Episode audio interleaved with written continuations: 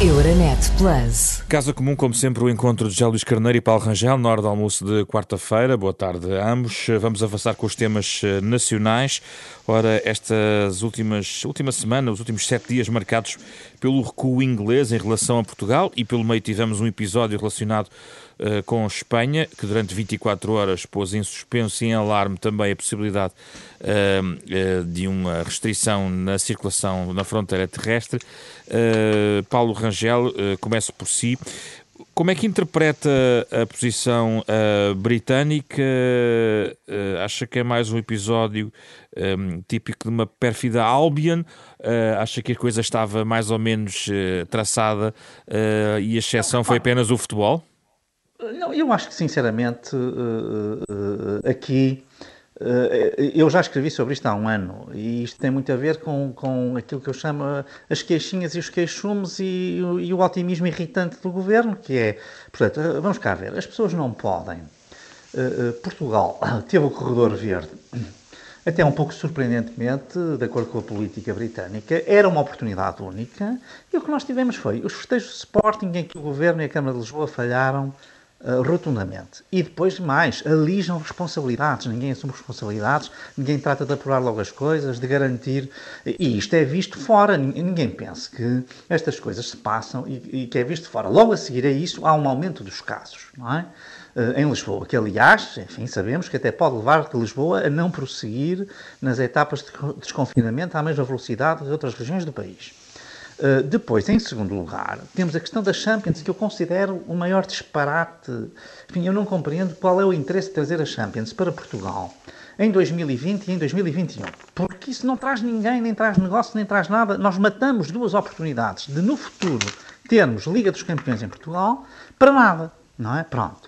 E as imagens que passaram também dão uma impressão de que as autoridades portuguesas não controlam as coisas como deveriam controlar.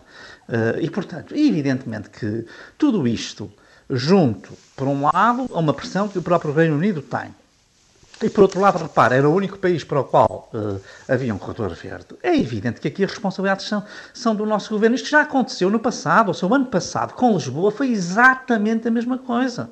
Mas não há um e, exagero portanto, por parte de Londres em relação àquilo que requer? Eu acho que não há exagero nenhum de acordo com os critérios britânicos. Portanto, isto não. Repara, aqui é muito fácil. Isto aqui é. Portanto, nós culpamos os outros, nós é que erramos e os outros é que são, os outros é que são culpados. Mas diga-me só uma coisa, vamos cá ver. Qual é o interesse da Inglaterra em prejudicar Portugal? Diga-me lá. É que alguém tem de nos explicar. Portanto, existe. No Sr. Boris Johnson quer prejudicar Portugal. Isto cabe na cabeça de alguém? Alguém acha que nos ingleses estão a pensar, eh, depois de terem aberto o corredor verde... Acha que os ingleses eles... fariam isto antes da final da Liga dos Campeões que se realizava no Porto? Ou seja, eu nem sequer ponho essa hipótese, porque aí o erro é dos portugueses terem que ter querido fazer a Liga dos Campeões. Portanto, isso é que foi um disparate total. Porque não se vê qual era o interesse, não vejo qual é o interesse de ter feito essa iniciativa aqui. Nesta fase em que nós estávamos, com os corredores verdes, etc., aceitar isso. Nós estamos totalmente rendidos ao futebol. Agora, o grande projeto para Portugal é o Mundial Ibérico em 2030. Já agora, acha que isso Mas, é uma prioridade isto... de alguma forma ou não?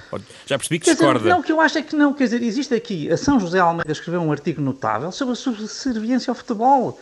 Há, há festejos do Sporting, eh, não tem limite a Champions pode fazer o que mais ninguém faz. Agora, até o Presidente da República e o Primeiro-Ministro vão para uma candidatura para 2030, para o Mundial de Futebol, que nem sequer, tem, nem sequer abre nem fecha em Portugal. E depois surge aquela questão com a Espanha. Como, como é que interpretou isso?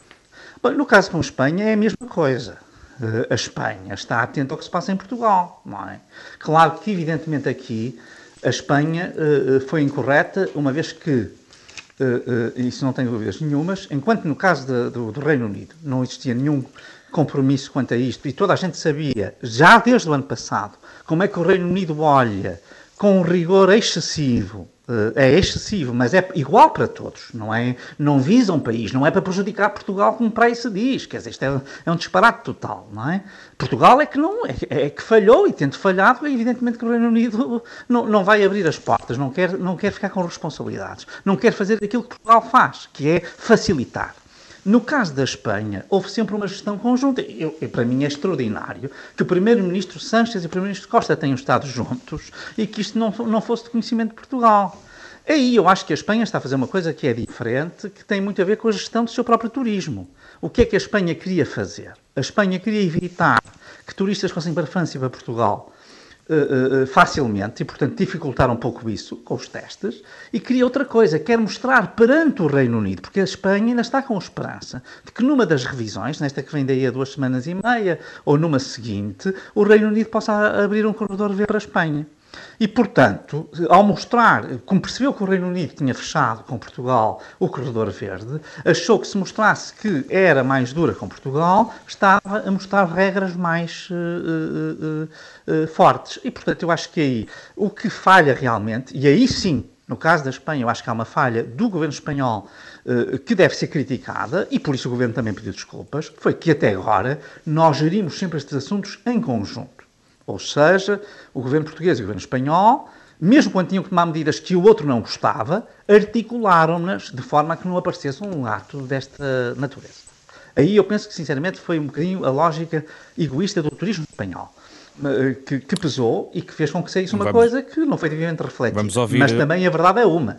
Temos que dar a mão à palmatória, no sentido que o, o, o, dizer o contrário. O governo espanhol deu a mão à palmatória, pediu desculpas, o que é uma coisa que, em termos diplomáticos, tem um sentido importante. Sim. E nesse aspecto, eu acho que uh, a questão ficou sanada e, e no fundo, uh, o governo português, sob esse ponto de vista, saiu-se bem. José Luís Carneiro. Não só atuou os canais diplomáticos, como levou, a, até podiam ter recuado e não ter pedido desculpa. Vamos ouvir José Luís desculpa, Carneiro. Portanto, reconheceram a sua culpa. José Luís Carneiro. Bom, bom dia.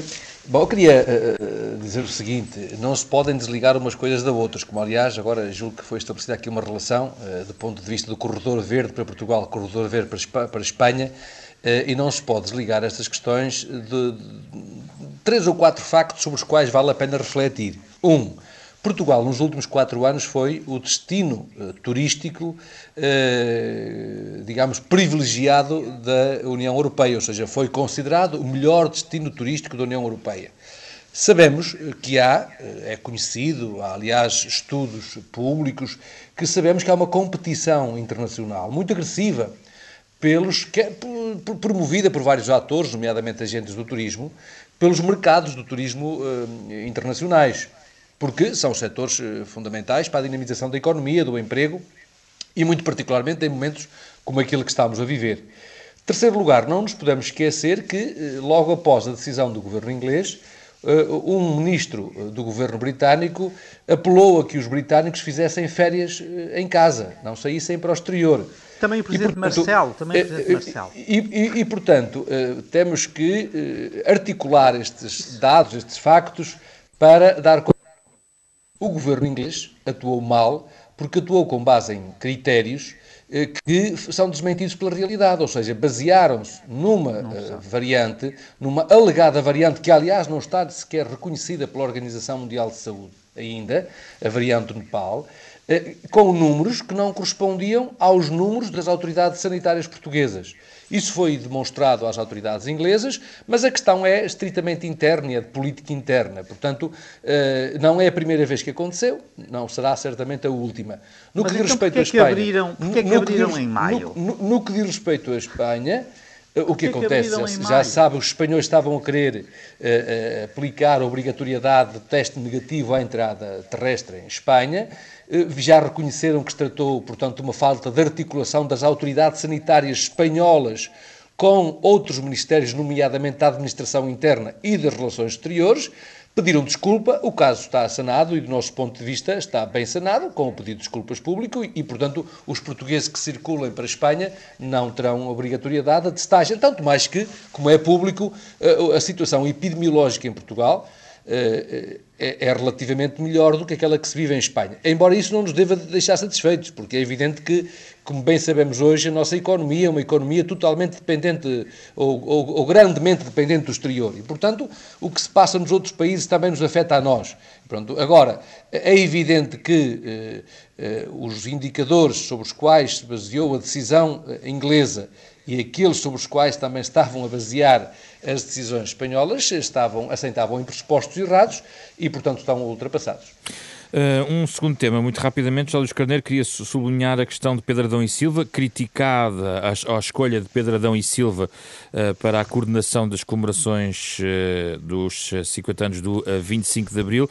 Nos últimos dias, e ouvimos sobretudo Rui Rio criticar a escolha, Rui Rio fala numa espécie de troca de favores relacionado com os comentários positivos de vários comentadores afetos ao Partido Socialista, é desta forma que Rui Rio encontra esta matéria, sendo também também que foi criticado por alguns eh, observadores e comentadores também, uh, sobretudo em redes sociais, a questão dos custos associados ao trabalho de Pedro Adão e Silva. José Luís Carneiro vai fazer a defesa de Pedro Adão e Silva, presumo. Permita-me permita denunciar um comportamento absolutamente farisaico do Dr. Rui Rio, que aliás só se pode compreender este rasgar de vestes por aquilo que se passa uh, relativamente ao espaço público para eventualmente tapar aquilo que se passa dentro do seu próprio partido. Porque é incompreensível que alguém venha colocar em causa a honorabilidade, trata-se efetivamente de uma ofensa, uh, ao querer insinuar, ao afirmar expressamente de que alguém que, veja, que tem um currículo académico de grande categoria, nomeadamente nas eh, políticas públicas, que se doutorou no Instituto Universitário de Florença, aliás, à semelhança de eh, social-democrata, que também com uma boa, belíssima preparação intelectual, belíssima preparação académica, e querer colocar em causa a honorabilidade, eh, a isenção e a imparcialidade para o desempenho de funções executivas na preparação das comemorações sob a presidência do, do general Ramalhianes é, do meu ponto de vista, eh, eh, um comportamento que eh, não, não dignifica a política e não prestigia, não prestigia quem as faz, quem as faz. E, e devo dizer que tenho com o Dr. Rui Rio uma relação pessoal boa e Devo dizer que esta tomada de posições públicas não se adequa, aliás, à, personalidade que fui construindo, que foi, à imagem que fui construindo sobre a sua personalidade. Permita dar uma segunda nota, que é aquilo que Muito rapidamente. leva a opinião pública critica. Esta segunda nota é importante. O, o Dr. Pedro Adão e Silva vai suspender as suas funções como professor auxiliar do ISCTE. Ora, aquilo que ele vai ganhar é o equivalente àquilo que ele ganha no, no, na universidade onde dá aulas. E, portanto, parece-me adequado que alguém que aceita o desafio para assumir uma missão de serviço público, que vai ter uma remuneração equivalente àquela que tinha na sua respectiva instituição, e vai ter uma equipa, com certeza, pois ele tem que ter uma equipa para preparar todo o, o comemorações porque vai ter funções executivas hum. e Vamos... deve ter os meios indispensáveis para que as comemorações se façam com a dignidade e com o prestígio que lhe foi conferida pelas mais altas instâncias do Estado. Vamos ouvir a opinião de Paulo. Rangel. Vamos ouvir a opinião de Paulo Rangel antes de irmos aos temas europeus, rapidamente. Eu acho que há aqui uma coisa substantiva, uh, clara, que é, uh, de facto, é uma má escolha. E isto não tem a ver com uh, a categoria intelectual ou a probidade do, do Pedro Adão e Silva. Não tem nada a ver com isso. Tem a ver com a circunstância de que são as comemorações de 50 anos do 25 de Abril. Uma escolha desta natureza devia ser feita desde logo em concertação com os partidos na Assembleia da República. Uh, porque o 25 de Abril, ninguém é dono do 25 de Abril. E não devia ser uma pessoa claramente alinhada com o Partido Socialista a fazer isto. Não devia ser. Então devia ser que isto tipo é, Isto é uma apropriação indevida. Mas qual é o perfil? O próprio, aliás, o próprio devia rejeitar isso. Assim como se escolheu para presidir simbolicamente, e portanto são funções diferentes, o presidente Ramalhianos, e essa escolha é de aplaudir, é de criticar e criticar fortemente esta escolha de Pedro Então deixa-me perceber, devia ter passado pelo de José Luís Carneiro. Deixa-me só não, clarificar. Não, não, imagino que o Paulo Rangel era convidado por uma função dessa natureza. De forma alguma, o facto de ter uma ligação político-partidária oh, oh, o diminuía na sua isenção e na sua... Vamos ouvir Paulo Rangel. Para o desempenho da função. Dizer, oh, oh, oh, mas agora, já deu as suas... Uh, já, Avance, já fez os maiores encómios ao Pedro Adão e Silva. E eu também não fiz críticas pessoais nem profissionais. Estou a dizer que acho que é uma escolha sectária, é, não é uma pessoa, porque repara, até podia ser um militante do Partido Socialista, se fosse o Jaime Gama, ou se fosse o João Soares, por exemplo. O que é que, que distingue? Cuja... Vamos cá ver. O que eu quero dizer com isto é, é preciso encontrar pessoas que sejam capazes de congregar todos aqueles que se no 25 de Abril. Como é que sabe que Pedro Adão e Silva não que pode fazer? Faz, desculpe, que faz comentário sistemático uh, para defender o governo, para defender o Partido Socialista, em qualquer altura, em qualquer estação, em qualquer já maneira. Tem, já tem criticado o governo. Olha, vá hoje, por exemplo, a empresa oh, onde critica o governo, por exemplo. Pronto, oh, oh, oh, amigo, pronto. Portanto, eu só estou a dizer, eu não estou a dizer que ele não tem criticado, claro que evidentemente qualquer comentador que seja, que se preze, eu também critico muitas vezes o PSD e a sua liderança. Muitas vezes portanto, aqui o Paulo Rangel já o sublinhou muitas vezes. Eh, não, não, portanto, quer dizer, eu não estou a dizer, eu já lhe disse que não estou a pôr em causa nem a probidade, nem a Mas então qual era o perfil, Paulo Rangel, que eu ainda Pronto, não percebi? Eu até gosto imenso de o ouvir, embora normalmente não concorde, hum. mas acho que é uma pessoa muito inteligente e, que põe, e ardilosa até, põe as coisas de uma forma... Não é isso que está em discussão. Não é uma pessoa que represente esse espírito desta comemoração. E claramente é comissário, neste sentido, de um certo alinhamento. É uma, e isso não há dúvida. E nesse sentido, eu acho que empobrece, empobrece umas comemorações que são de todos. E por isso é que eu lhe digo, para mim não está. Podia ser um comunista, podia ser um socialista, podia ser um CDS. E tinha que sempre passar pelo não Parlamento, na sua opinião. personalidades, mulheres e homens, que podiam fazer esta função bem, que podiam ter sido concertadas com todos. Hum? Porque estas comemorações são de todos, não são do Dr. António Costa. O PS não é o dono da democracia. Muito bem, ficamos com e este é um ponto que devia ser muito claro. Para mim, esta é que é a questão. Não muito é bem. a pessoa em si, é a pessoa não, não representar esse espírito de congregação que realmente é necessária para funções Vamos destas, aos... como por exemplo representa a pessoa escolhida para presidir do ponto de vista simbólico, que é Ramalhianos. Vamos avançar para os temas europeus. Uh, uh, José Luís Carneiro, uh, agora começo por si. O Eurobarómetro da Primavera, apresentado recentemente, mostra que os portugueses são os europeus com a imagem mais positiva da União Europeia. No entanto, apesar de tudo, também deixam aqui algumas notas em relação ao caminho que querem para a União Europeia. Como é que lê estes resultados, eh, José Luís Carneiro? Fiquei muito eh, satisfeito com os dados eh, tornados públicos relativamente à apreciação que os portugueses fazem da, da União Europeia. Nós eh, fazemos, eh, fizemos agora, há pouco tempo, tanto eh, o aniversário, aliás, da, da, da, campanha lançada no país em 1976, Europa Conosco, e uh, olhar para o modo como os portugueses, aliás, à frente dos europeus, uh, confiam na Europa, é sinal de que a resposta que a União Europeia deu a esta crise uh, foi entendida por parte dos portugueses, porque efetivamente a Europa agiu de uma forma mais célere do que agiu em 2011, 2012 eh, disponibilizou meios que permitiram, por exemplo, proteger o emprego e proteger as empresas, e claro, embora demorando tempo agora, na, nomeadamente na aprovação dos planos de recuperação e de resiliência, mas eh, houve uma atitude, houve uma decisão, houve uma, uma abordagem política integrada, e isso julgo que foi apreendido por parte dos cidadãos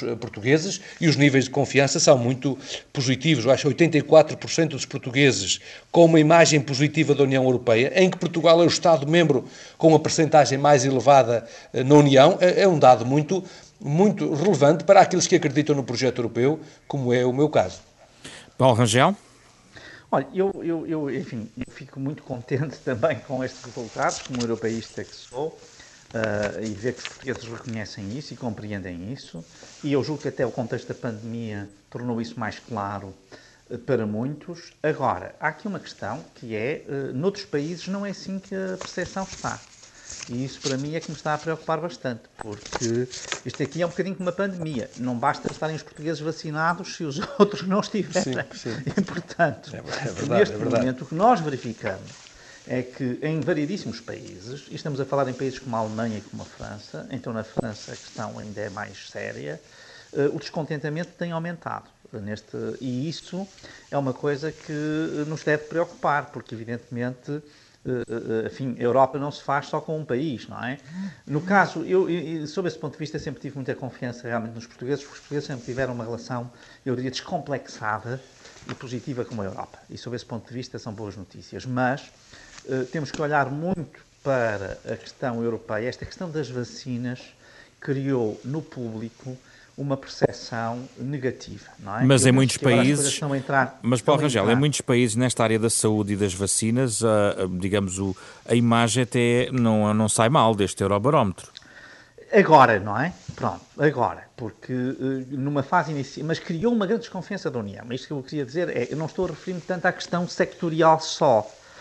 Eu estou a dizer, especialmente aquela hesitação inicial, aquele problema com a falta de vacinas e, e, e, e, ainda hoje, uma questão que está muito em cima da mesa e que, aliás, tem a ver com o nosso primeiro tema, eh, que é a questão do trânsito pela Europa e de, eh, de, eventualmente saber se vamos, eh, como é que vai funcionar o certificado e das restrições que cada país é capaz de pôr e que vai pôr, etc. Sim. Todo isso tipo de questões, isso criou uma grande desconfiança. E, portanto, sinceramente, não, não que eu esteja pessimista, não é isso. Não é isso. Eu só estou a dizer que a grande vantagem do Eurobarómetro, como o próprio nome barómetro indica, é que nós possamos ter uma espécie de pulsar a, cada trimestre ou a cada semestre eh, sobre os vários temas. E temos de estar atentos. Eh, quer dizer, a Europa tem aqui realmente de estar muito atenta, porque eu acho que a União Europeia até tem um papel muito positivo, mas muitas vezes os governos deixam o lado mau para a União Europeia e ficam com o lado bom. Isto é, o que a União Europeia faz de bom, eles apropriam-se como se fosse deles.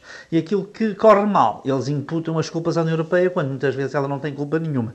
E, portanto, uh, uh, o que eu digo é, atenção, como há muitos populismos de esquerda e de direita espalhados pela Europa, há muitas tensões, estamos numa época de transição, é preciso estar atento para captar os cidadãos para os benefícios da União Europeia. Há uma coisa que não há dúvidas, e isso acho que os portugueses perceberam, e nisso une-me muito este juízo que fez aqui o José Luís Carneiro, é que provavelmente, não é, nós sabemos que sem a Europa a nossa situação não é apenas a dos portugueses, mas seria claramente pior. E, e isso os portugueses perceberam bem. Quer dizer, eles sabem que nem, é, nem tudo é perfeito, há coisas que correm mal, mas uh, uh, o balanço final é um balanço positivo. Vamos ainda gastar aqui alguns minutos para retomar a questão de, da Europa e dos Estados Unidos. Estamos na semana em que Biden chega à Europa para encontros com Boris Johnson. Depois também terá uh, uma reunião uh, da NATO, a, a cimeira do G7. Pelo meio vai ter um encontro também na Suíça com o presidente russo Vladimir Putin. É uma agenda importante e a primeira grande viagem política externa eh, de Joe Biden, José Luís Carneiro, tem vindo a ser sublinhado desde que debatemos este tema aqui, muitas vezes a sintonia retomada entre a União Europeia e o seu aliado norte-americano, mas eu gostava de lhe colocar a questão de outra forma, saber se não é apenas e só se é algo que ficará apenas pela, por alguma retórica, eventualmente algum lado simbólico em algumas matérias, eh, sabendo que, por exemplo, nos Estados Unidos a prioridade está longe de ser a Europa do ponto de vista externo e os olhos estão sempre virados para a China e haverá aqui eventualmente também a, tentação de uma frente comum Europa-Estados Unidos contra a China. Não será isso uh, uma, enfim, uma, uma, um cenário que pode não ser totalmente do interesse europeu? Eu queria destacar uh, três eh, pontos desta viagem à Europa. O primeiro, que me parece importante, tem a ver com, com, com a primeira reunião que, que, que, Biden vai fazer com o G7, onde, como se sabe, está a Alemanha, o Canadá, os Estados Unidos, está a França, a Itália, o Japão e o Reino Unido. Houve uma decisão muito relevante que não pode passar em claro, não pode passar sem ser referida. Tem a ver com a decisão de se tributarem em 15% os lucros das grandes multinacionais e das grandes tecnológicas. E eu uh, julgo que uh, o primeiro encontro que julgo que ocorre hoje de Biden com uh, o, o, clube dos países do G7 é em si muito significativo, porquanto esta decisão não teria ocorrido certamente sem o aval e sem o apoio, sem o estímulo dos próprios Estados Unidos. A segunda, eh, digamos, nota que queria deixar tem a ver com o seguinte. Eh, o encontro com a NATO, eh, digamos, em Bruxelas, com os parceiros da NATO, tem aqui, digamos, duas, do meu ponto de vista, duas, dois aspectos que merecem ser sinalizados. Um, as questões do financiamento, que é uma matéria que tem sido objeto, aliás, foi também com a, com a visita, e foi uma das mensagens da visita do anterior presidente Donald Trump, de que é necessário que os europeus também sejam corresponsáveis com o esforço de defesa coletiva. Uh, Parece-me que aqui no esforço de defesa coletiva, o sublinhar a importância uh, da, do artigo 5, digamos, da, da, do acordo da NATO é muito relevante, tem a ver com a garantia do acionamento da defesa coletiva em caso de ameaça a qualquer um dos seus Estados-membros. E qual é o terceiro ponto e, que quer sublinhar? E, e permite, permita-me aqui, porque eu tenho hoje usei de menos tempo, se me permite, o, uh, uma nota que é esta, o que tem a ver com o seguinte. O, a, a, a, relação com os aliados eh, relativamente à prevenção das chamadas ameaças híbridas. E dentro das ameaças híbridas, eu destacaria duas que são muito importantes. Os ciberataques, e nomeadamente as ameaças à democracia e às democracias, a interferência nos atos eleitorais, e em segundo lugar, as campanhas de contra-informação, ou se quisermos, de desinformação, que, são, eh, que têm vindo a ser promovidas e que têm muito que ver com campanhas iliberais contra as instituições democráticas, contra as instituições uh, do pós-guerra, se quisermos, herdadas do pós-guerra. E é por isso que faço agora a articulação com o terceiro ponto. Uh, o encontro com a Rússia parece-me que é um encontro que visa estabelecer, pelo menos, uma mensagem clara sobre a importância de uma relação franca, assente em regras uh, relativamente às quais os Estados Unidos não estão disponíveis a transigir. Porque a, a, relação clara, uh, inequívoca entre uh, os Estados Unidos e a Rússia é absolutamente indispensável, quer para a regulação uh, e o controle, por exemplo, das armas nucleares, quer para o controle e regulação de conflitos em áreas nevrálgicas, como ocorre no Médio Oriente ou como ocorre na Coreia, por exemplo, mas também para as decisões eh, que são tomadas, são adotadas, em caso de necessidade específica, no Conselho de Segurança das Nações Unidas. Muito bem, vamos... Eu parece-me que esses são os pontos que devem ser sinalizados. Muito bem. Obrigado. Paulo Rangel, a sua visão desta visita de Biden à Europa, Olha, sinteticamente. Eu, sinceramente, em primeiro lugar, eh, eu acho que é, eh, enfim, é também por causa do G7, mas é importante uma primeira ida a Londres. Porquê? Porque os Estados Unidos são o único país capaz de fazer com que o Reino Unido, por um lado, coopere mais intensamente com a Europa e, por outro lado, trate da questão da Irlanda do Norte como deve ser. E Biden está muito uh, sensibilizado para esses pontos e, portanto, eu acho que é muito importante, ao contrário do que alguns julgam, uh, começar por Londres. Uh, não é apenas por ser uma tradição da política norte-americana, é porque os Estados Unidos vão ter aqui um papel muito importante nesta fase pós-Brexit. Depois, no G7, não posso estar mais de acordo com este importante passo no domínio fiscal. Esperemos que ele uh, possa ir ao G20 e depois possa ir ao CDE e possa realmente mudar um pouco uh, algumas daquelas que são, enfim, do meu ponto de vista, causas de uh, grandes desigualdades globais.